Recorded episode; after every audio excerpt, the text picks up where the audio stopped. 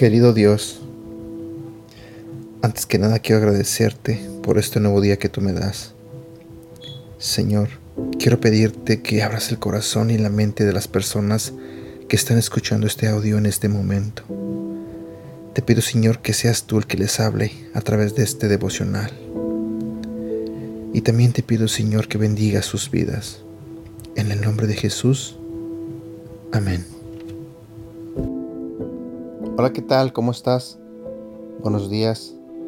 Hoy hablaremos de un tema titulado Vuelve tu mirada a Dios. La Biblia nos dice en el libro de Amos capítulo 4, versículo del 6 al 11. Yo les hice pasar hambre en todas sus ciudades y los privé de pan en todos sus poblados. Con todo, ustedes no se volvieron a mí, afirma el Señor. Yo les retuve la lluvia cuando aún faltaban tres meses para la cosecha, en una ciudad hacía llover, pero en otra no. Una parcela recibía lluvia, mientras que otra no, y se secó. Vagando de ciudad en ciudad iba la gente en busca de agua, pero no calmaba su sed. Con todo, ustedes no se volvieron a mí, afirma el Señor. Castigué sus campos con plagas y sequía. La langosta devoró sus huertos y viñedos sus higueras y olivares. Con todo, ustedes no se volvieron a mí, afirma el Señor.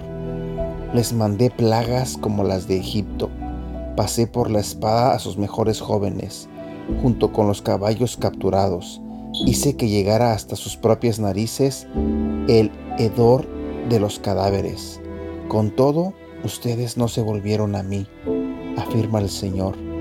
Yo les envié destrucción como la de Sodoma y Gomorra, quedaron como tizones arrebatados del fuego. Con todo, ustedes no se volvieron a mí, afirma el Señor. Las pruebas y circunstancias que enfrentas son enviadas por Dios con, el propósito de restaurar tu relación con Él y con tu prójimo. En el libro de Amos capítulo 6, del versículo 6 al 11, la Biblia nos enseña que situaciones como hambrunas, plagas, pestes, sequías, incluso las guerras y la muerte están bajo el control del Señor. Primero, Dios usa las pruebas y circunstancias difíciles para mejorar nuestra relación con Él. Dios desea una adoración que vaya más allá de orar, de leer su palabra y asistir a la iglesia cada fin de semana.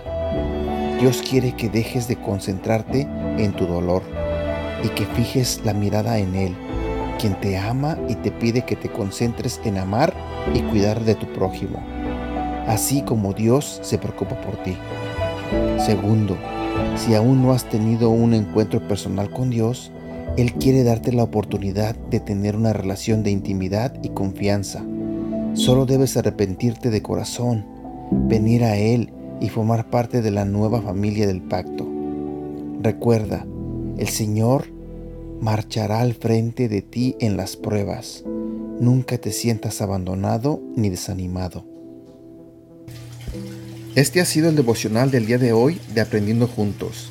Gracias por escucharnos y no olvides compartirlos con tu familia, amigos y tus seres queridos.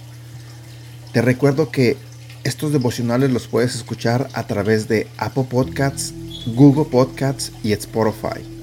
Y te invito a que nos sigas en nuestro canal de YouTube Devocionales Aprendiendo Juntos.